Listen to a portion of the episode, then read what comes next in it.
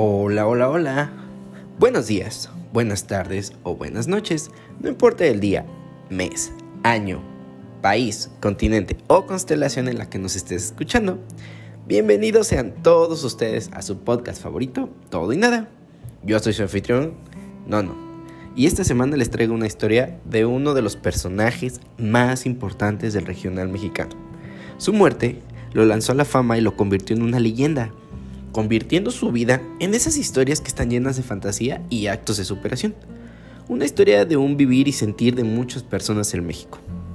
El navegante se convirtió en el primer artista regional mexicano asesinado presuntamente por grupos delictivos, una forma que más adelante muchos otros artistas como Jenny Rivera y Valentín Elizalde, entre otros, han muerto con esta forma tan similar. ¿Un ajuste de cuentas?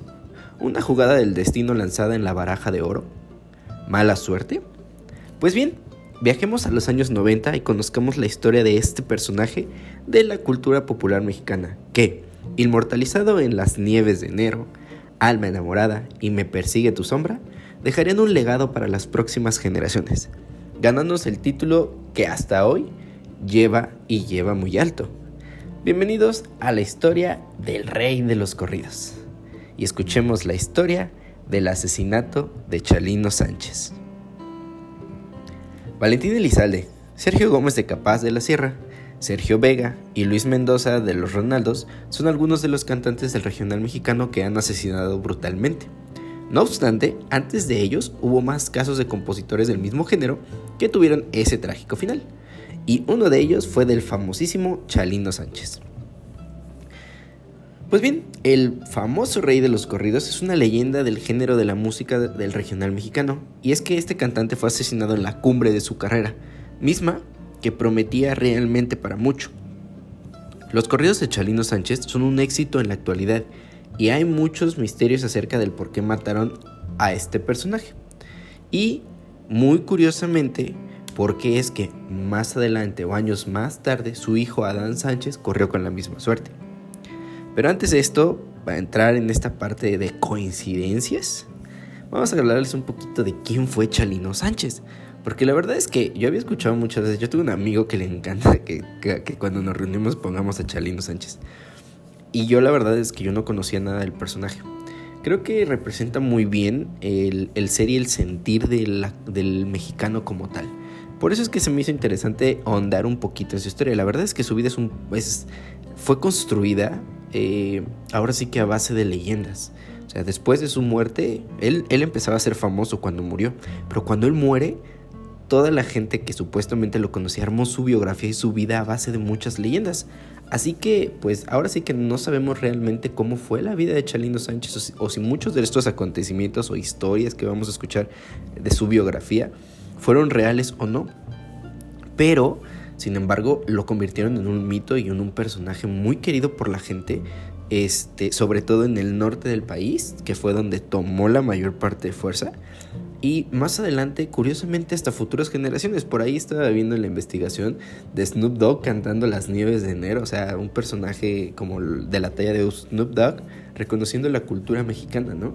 Con este personaje tan curioso y emblemático. A veces cuando escuchamos la palabra personaje emblemático, nos quedamos pensando y decimos, no, esos son personajes que todo mundo conoce. Y sí, a veces, por ejemplo, yo no conocía quién era Chalino Sánchez. Entonces yo les puedo decir que realmente es, eh, cuando hablemos de personajes emblemáticos es porque, aunque no los conozcamos, representan una parte importante y el hecho de no conocerlo no quiere decir que le vamos a restar cierta importancia. Por ello vamos a escuchar un poquito.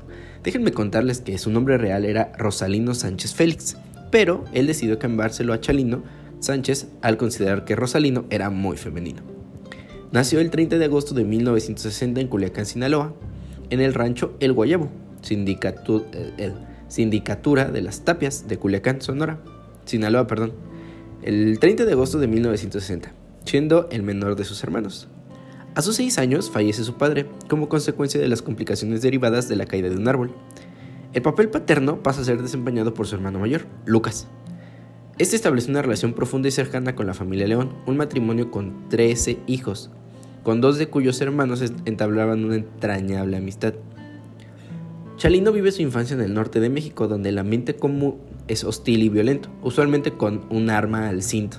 O sea, es como esta parte, estábamos hablando de los de estos eh, 60 70 donde pues parte del outfit de un mexicano de, del norte era portar un arma porque la delincuencia era cada vez mayor. Los cárteles empezaban a hacerse famosos y a formar este pues a, tomar cierta importancia y también eh, cierta fuerza. Eh, junto a sus hermanos acude a la escuela primaria en Las Flechas otro rancho de la misma jurisdicción a pesar de que Chalino muestra ser despierto y muy inteligente, se vio afectado por el ambiente violento en el que se desenvolvía, donde incluso se dice los niños de ambos ranchos, del Guayabo y la Flecha, se peleaban por rivalidades. Es así que Chalino decide no continuar estudiando una vez finalizada la primaria, dedicándose a la cosecha de maíz. Aquí es donde se marca el inicio de la leyenda y es, esta es yo creo que la más fuerte de todas las leyendas que, que conforman el mito o la historia de Chalino Sánchez. Pues se cuenta que eh, a mediados de la década de los 70 el cantante tenía apenas 15 años de edad. Durante este periodo, eh, la región por donde él vivía era este, dirigida o, manejada por un este, narco o un mafioso bastante importante en la región. Que, que, la verdad es que pues tenía de cierta manera, pues como lo vemos actualmente, no sometidas a las comunidades, entonces eh, se cuenta que cuando pues, él tenía 15 años, este mafioso estaba bastante fuerte en la región. Se cuenta que este mafioso en una ocasión encuentra a la única hermana de Chalino, la, como que la secuestra y abusa sexualmente de ella. Esta rabia consumió a Chalino, quien durante días lo estuvo buscando por toda la comunidad. O sea, tomó un arma y se dedicó a caminar por toda la comunidad y los lugares cercanos para buscar a, encontrar a este delincuente y pues poder él someter su propia justicia. Curiosamente en uno de esos recorridos se enteró de que el sujeto se encontraba en una fiesta, así que llegó hasta donde eh, estaba realizando este, esta fiesta con un arma de fuego y encaró al violador. Sin decir una sola palabra, el joven descargó la pistola que llevaba consigo para hacerse justicia por su propia mano. ¿Por qué les digo que aquí inicia la leyenda? Bueno, pues porque se cuenta que presuntamente el asesino eh, eh, de Chalino, o sea, cuando a él lo matan, fue, el asesinato fue perpetrado por los mismos mafiosos del grupo al que pertenecía este mafioso al que Chalino supuestamente mató de niño. Ahora, ¿por qué digo supuestamente?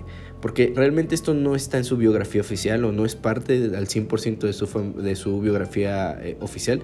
De hecho, eh, ellos lo nombran como que este periodo de su historia lo marcan como que en este periodo hubo una serie de eventos trágicos que lo obligaron a huir.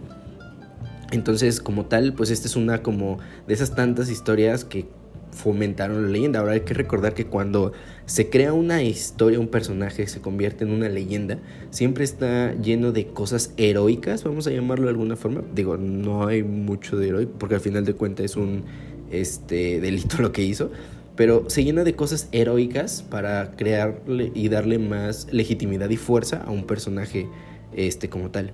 Entonces, pues bueno, esta, esto, aquí es donde se inicia la leyenda, porque pues hasta la fecha jamás se ha esclarecido quién mató a Chalino Sánchez, eh, pero pues se cree que, o la leyenda cuenta que probablemente fueron los mismas personas del grupo delictivo de la, que al que pertenecía esta persona que supuestamente Chalino mató. Pues bueno, entonces como yo les, les decía, pues su vida se puso en riesgo y pues tuvo que huir obviamente de la ciudad porque pues lo iban a perseguir. Debido al riesgo al que se exponía quedándose en casa, su familia lo obligó a trasladarse a Sinaloa, de Sinaloa hasta Los Ángeles, donde vivió una tía suya que le ofreció un lugar donde quedarse. El joven tuvo que trabajar para hacerse cargo de sus gastos, sin embargo, experiencia ni ninguna preparación, Chalino tuvo que conformarse con empleos a los que podía acceder cualquier persona sin la residencia estadounidense. En Los Ángeles, California, donde trabajaba este donde trabajaba, Hubo un tiempo en que se dedicó a la compraventa de carros, pero termina siendo arrestado y pasa ocho meses en la cárcel de la mesa. Ahora, esta también es otra historia. No se sabe realmente cuál es la razón por la que lo arrestan y lo meten a la cárcel. Sí es real que estuvo en la cárcel, pero no se sabe realmente cuál es la razón por la que lo meten a la cárcel. Solo se sabe que mientras él trabajaba en esto de la compraventa de autos, lo arrestan y lo encierran ocho meses en la cárcel. Curiosamente ahí es donde se manifiesta por primera vez su talento musical para la composición, pues conoce a personajes poderosos. La mayoría de ellos pues eran narcotraficantes, con historias interesantes e intensas, comenzando a escribir sus primeros corridos para ellos. Un 5 de diciembre de 1984 su hermano Armando es asesinado en Tijuana. Este momento le marcaría, e le marcaría totalmente la vida e intenta escapar del destino de, una vida, de, un, de un estilo de vida peligroso que llevaba. Una vez que ya estuvo fuera de la cárcel, Chalino trabajó primero lavando platos, pero algunos afirman que durante un tiempo se desempeñó como chofer de un capo de la mafia, a quien compuso uno de sus corridos. Desde 1987 comenzó a escribir corridos que le generaban buenas ganancias. De boca en boca se transmitía su talento y comenzaba a ganar fama en Los Ángeles, como compositor por encargo, iniciando también sus presentaciones en locales nocturnos de la ciudad. Su música no se escuchaba en la radio, ni había grabado hasta aquí ningún LP, pero su fama se había extendido y cada vez eh, tiene más encargos de composiciones. Aquí ya es como un poquito elocuente, ¿no? O sea, es como, yo tengo dinero, te voy a encargar que me hagas un corrido como para darme un poquito de legitimidad a muchas cosas, ¿no? Está bastante interesante esta parte porque, pues a final de cuentas, eh, su forma de subsistir fue con su propio talento y ante la necesidad tuvo que explotar esta, este punto de decir, oh, creo que tengo la habilidad de hacerlo, lo voy a hacer. La mayoría de su música narra las historias cotidianas desde un punto de vista intenso pues sus letras tratan de robos, asesinatos, el contrabando y el narcotráfico, describiendo los hechos con lujo de detalle sobre lugares, fechas, hechos y protagonistas, haciéndoles honor al origen histórico que motivó la composición de los corridos como expresión de un periodo eh, cantado de su vida. Su amigo Nacho Hernández relata que era capaz de salir de una reunión, entrar al baño y regresar 15 o 20 minutos después de una composición, con una composición lista. O sea, imagínense la habilidad que este hombre tenía para que en 15 o 20 minutos poder armar todo un corrido. Ya escrito sus primeros corridos, contrata a los cuatro norteños para que se los graben, pero a los pocos días, su vocalista Francisco Quintero le propone a Chalino que sea él mismo quien cante sus propias canciones. Así, en menos de cuatro horas y sin ensayo previo, graban 15 corridos en los estudios San Ángel Records en el Olympics Boulevard de Los Ángeles, entre ellos el dedicado a su fallecido hermano Armando. Sale del estudio con 15 copias en cassette de la grabación para entregarlas a cada uno de los clientes que le habían cargado corridos. Eran cassettes sin nombre ni portada, con carátula en blanco, solo producidos para cubrir sus compromisos y necesidades. Esto sucedió así una segunda vez, pero a la tercera sus amigos comenzaron a pedirle más copias de cada producción, por lo que pasaron de 15 copias a 300 copias. Este incremento en su popularidad y en la demanda de su música llevó a Chalino a formalizar su propia marca de grabaciones, RR Records. Con esta se dedicó a producir esos tres primeros cassettes y venderlos en bares, panaderías y carnicerías, con una excelente aceptación del público. ¿Por qué? Bueno, aquí se cuenta que la aceptación del público era porque sí, realmente hablaba sobre las historias de estas personas, de los narcotraficantes o de la gente que movía, vamos a decirlo, las influencias en, Los Ángeles. Pero al final de cuentas muchos de esos corridos y, la gente, yo no soy fan de los corridos, muy honestamente, pero he escuchado un par y yo sé que muchos de ustedes también lo han hecho. Eh, entonces, eh, quiero, o sea, a lo que voy es que muchas veces los corridos tienen historias de, de esto que hablábamos al inicio, de superación muestran al personaje en un aspecto de, de que la gente que lo escucha puede decir, oye, mi vida es igual, o yo estoy pasando por esto, yo puedo llegar a hacer esto. Entonces, esta es parte como de la de, de mitificar un poco al personaje, pero también es un impulso este para, para a veces un poquito de superación. Entonces, esto es lo que le da mucha fuerza a los corridos como tales. Y es muy curioso eh, porque pues sí, o sea, realmente sí, sí da un punto bastante interesante, ¿no? Eh, ahora, antes de esto, bueno, antes de continuar, creo que había pensado en mencionarles más bien, sobre todo a la gente que nos escucha en otros países, qué es realmente un corrido. Porque pues nosotros aquí en México sabemos lo que es un corrido, eh, pues no estamos, a lo mejor no nos gusta, pero estamos familiarizados con el, con el concepto de lo que es un corrido. Pero eh, mucha gente en otros países pues no conoce qué es un corrido. Entonces me gustaría como explicarles un poquito. Pues básicamente el corrido es un género musical aquí en México que narra la historia verdadera de un personaje real o mítico. Estas composiciones épicas narran momentos importantes para rendir homenaje y mostrar respeto hacia una persona o un pueblo. El corrido como tal nació a principios del siglo XIX durante la época de la independencia y ganó mucha popularidad durante la Revolución Mexicana, porque relataba las aventuras de los revolucionarios y sus líderes. Uno de los eh, corridos más populares es este de esta época de la revolución y que todos aquí en México conocemos y, y, los que no son de México los invito a escuchar es el corrido de la Adelita. O sea, la Adelita como tal, esa canción es un corrido y, y relata la historia de una mujer revolucionaria y todo, pues, todo lo que tuvo que pasar, ¿no? Entonces eso es más o menos como, como un corrido. Estos son populares hoy en día también. Siguen narrando las historias más sentimentales de los habitantes de las comunidades y sus problemas más cercanos, como la inmigración. En vez de cantar sobre los líderes revolucionarios, hoy se cuentan las historias de héroes anónimos que mueren intentando cruzar la frontera hacia los Estados Unidos. Otro tema popular del corrido actual es el narcotráfico. A este tipo de corridos se les llama narcocorridos. Los narcocorridos tienen mucha influencia en la música norteña, incorporan el ritmo del acordeón y están inspirados por los vals y las polcas, que son eh, bailes típicos de la región del norte. Tradicionalmente era una música de las zonas rurales, pero recientemente los corridos se han hecho populares en las ciudades mexicanas y también en las ciudades estadounidenses. y pues como yo les decía, después de la muerte del narcocorrista Chalino Sánchez, algunas personas empezaron a criticar la música porque representaba una actividad violenta y legal, pero con la muerte también de Chalino Sánchez se impulsó lo que era el corrido y entonces se magnificó. Y pues ahí está. Vamos a regresar un poquito otra vez a la historia. Poco tiempo después, de que Chalino funda su marca de grabación RR Record y con esta empieza a difundir sus cassettes con sus primeros corridos. Poco tiempo después comienza a hacer presentaciones frecuentes en el Parral, el Farallón y otros lugares de moda para la música de banda en Los Ángeles. Fue cuando empezó a llegar a ganar hasta 10 y 15 mil dólares semanales.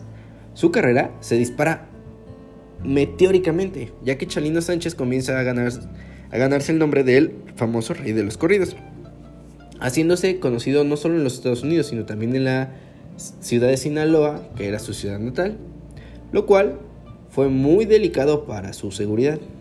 Ya en este punto, requiere de los servicios de una compañía de distribución de su música para que fuera esto más amplio que la que pues podía ser con la disquera que tenía desde Tijuana y firma contrato en Los Ángeles con la compañía disquera Musorat por 115 eh, mil dólares, cediéndole los derechos de su composición. Ese fue un gran error de Chalino, pero al menos ese dinero le permitió adquirir la casa donde hoy habita su familia en Paramount, la ciudad más sinaloense de California. Si bien su carrera era muy conocida en Baja California, también su fama se había extendido por Ballet Garden, Long Beach, Hampton Park, llegando hasta Texas, Arizona y el norte de California, y en México por todo Sinaloa y Tijuana. Esta se evidenció mucho más desde su presentación en un baile de 15 años en Campton, California, en enero de 1992, donde colapsó el recinto cuando la, gente del lugar se enteró que estaría presentándose Chalino Sánchez ahí, teniendo que comparecer la policía local para poner orden ante el desborde de lo que debió ser una fiesta privada. Tanta fue la conmoción que el día siguiente el incidente fue reseñado por los periódicos locales como un suceso. La vida de Chalino siempre estuvo marcada por la violencia. Si bien ese también contribuyó con su fama, pues también fue un parteaguas para él mismo. Poco tiempo después del incidente de masas de Compton, fue contratado para cantar en el Salón Los Arcos, de la localidad de Coachella, cerca de Palm Spring, California. El lleno era total, el ambiente era fantástico y después de medianoche comenzó a complacer las peticiones del público. Uno de ellos, un hombre presuntamente llamado Eduardo Gallegos, de 33 años, le gritó pidiéndole que cantara El Gallo de Sinaloa a lo que él dijo que se les cantaría después de la siguiente canción. Pero este, sin media palabra y sin esperar a la promesa, se, se montó en el escenario y sacó un arma. Chalino, que iba siempre armado, repelió el ataque con un único tiro antes de que el arma se le engatillara e hirió a Eduardo. Recibió en respuesta dos tiros que le perforaron gravemente el pulmón izquierdo y estuvo 10 días entre la vida y la muerte. De esta balacera salieron 11 personas heridas, entre ellas el acordeonista de los Amables del Norte, además de un fallecido. Ese acto de arrojo le valió la extensión de su fama como la pólvora y fue lo que lo catapultó como el cantante más popular de todo el norte de México. Y esto de lo del pulmón izquierdo también forma parte de su leyenda, pero de este creo que se encontraron un poquito más de datos, entonces pues forma parte de su biografía oficial. Esta misma fama fue también un arma de doble filo que lo acercó a la muerte y lo llevaría finalmente a aceptar cantar en su natal Culiacán, Sinaloa. Ahora, aquí voy a hablarles un poquito de este asunto. Después del asunto que hubo en Coachella, eh, se dice que Chalino y todo su grupo decidió bajarle velocidad y, desacelerar un poco este, esto de la fama que ya iba, muy, iba empezando a acelerarse. Entonces decidieron bajar el ritmo, cancelar fechas y empezar a hacer uno que otro. Ahora, se cuenta que debido a las amenazas que, que Chalino empezó a recibir, Culiacán, Sinaloa no era el lugar al cual tenía que ir, o sea, incluso se buscaba la manera de desviar la posibilidad porque se decía que si llegaba a Culiacán, en Culiacán lo iban a matar. Entonces, eh, muchas veces se le dio vueltas al asunto de poder cantar en Culiacán, hasta que después de todo este asunto que pasa en Coachella, eh, acepta cantar en su natal Culiacán, Sinaloa. A pesar del riesgo que ello implicaba por las viejas amenazas de su vida. Se programa un baile en el Salón Las Bugambilias para el 16 de mayo de 1992, con la asistencia a reventar de más de 2.000 personas. En un determinado momento, como se ve en los videos, y esto sí quiero hacer un énfasis en esta parte, si ustedes tienen la oportunidad, voy a tratar yo de dejárselos en, la... En la, ¿cómo se llama? En, Facebook o en Instagram. Este, está el, precisamente eh, uno de sus videos en YouTube de, si no me equivoco, es el video de El alma enamorada. Cuando va a empezar a cantarlo, le pasan una notita, un papelito. Eh, se dice que en ese momento él ya estaba eh, haciendo como complacencias, como lo que pasó en Coachella, y pues le pasan un papelito y él lo recibe pensando que a lo mejor era como una petición. Entonces, como se ven los videos, Chalino recibe un papel en el escenario y de ahí en adelante cambia su semblante y se ve totalmente nervioso. De hecho, eh, hay videos alternos que en donde la gente dice, oye, ¿qué le pasa a Chalino? Y todos empiezan a notar que a partir de ahí Chalino se vuelve otra persona totalmente. O sea, estaba muy alegre y de repente, ¡pum!, se pone súper nervioso, voltea a todos lados. Eh, la gente de su equipo le pregunta si está bien, él, él asiente siempre con su cabeza.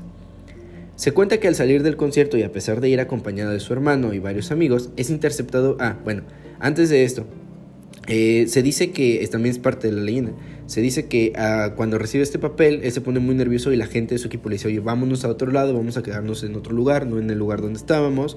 Eh, pero pues antes pues vamos a festejar, entonces como que ahí hay dos historias, una es la que habla de que, se, que cuando Chalino salió del concierto de aquí del, Salón Bugambilias, iba a ir directamente a otro lugar diferente a donde se estaba hospedando.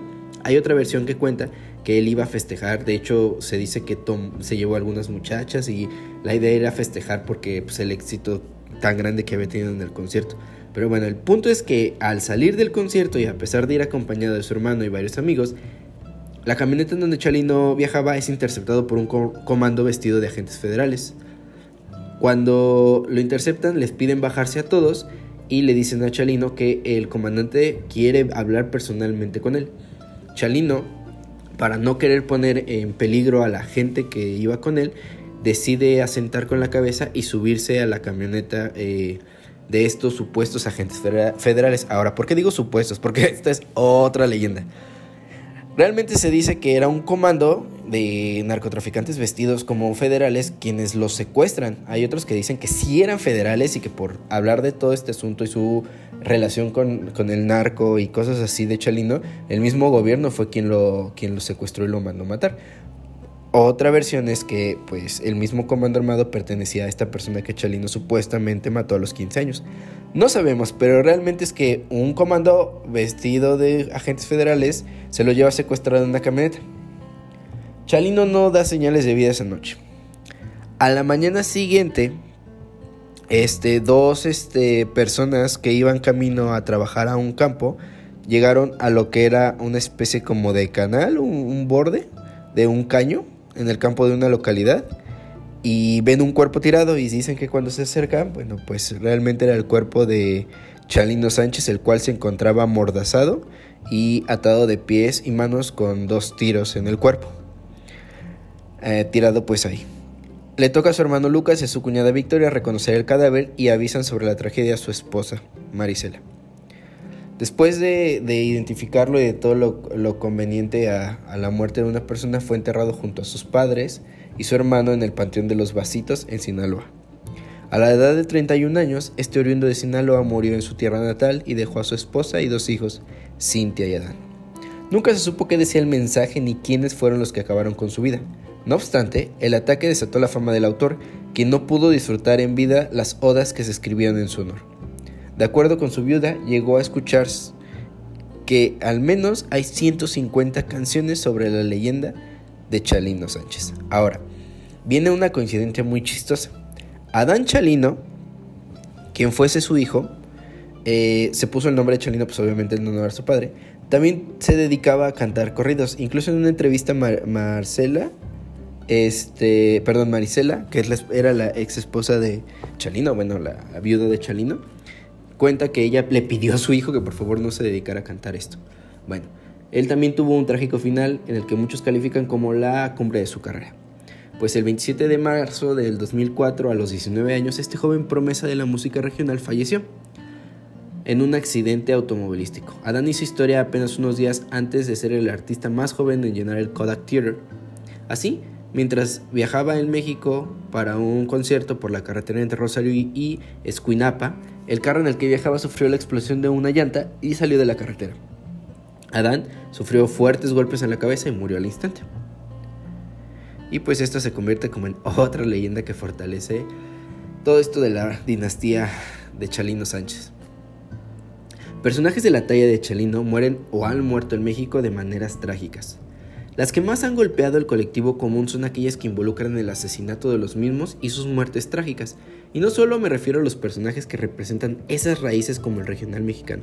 Tenemos el caso de cantantes de cualquier género, actores, actrices, tenemos deportistas, reporteros, periodistas, en fin, una cantidad de gente que muere día a día de una manera impune. Es lamentable cómo la gente muere a diario a manos del crimen organizado. Chalino cobra relevancia al ser el primer caso documentado de un artista del regional mexicano muerto por un ajuste de cuentas. El rey del corrido retrata perfectamente el ser y sentir del mexicano, que iniciando desde cero, desde abajo, tiene que salir adelante. Este tipo de personajes es la razón por la cual alcanzan la fama que alcanzan. Son del pueblo, representan al pueblo, su sentir y su dolor, sus alegrías y sus festejos retratan al mexicano y su cultura. Recordar a estos personajes y traer al día de hoy al famosísimo Chalino Sánchez a este podcast no solo nos permite conocer a una persona a modo de biografía, sino conocer su vida y cómo es que ayudó a moldear la cultura mexicana de una forma que es única del mexicano, llevando su historia cantando. Bueno amigos, pues este es otro capítulo más de su podcast favorito, Todo y Nada. Yo soy su anfitrión, espero les haya gustado este capítulo y los espero la siguiente semana con otro capítulo más de este, su podcast favorito. Hasta la próxima.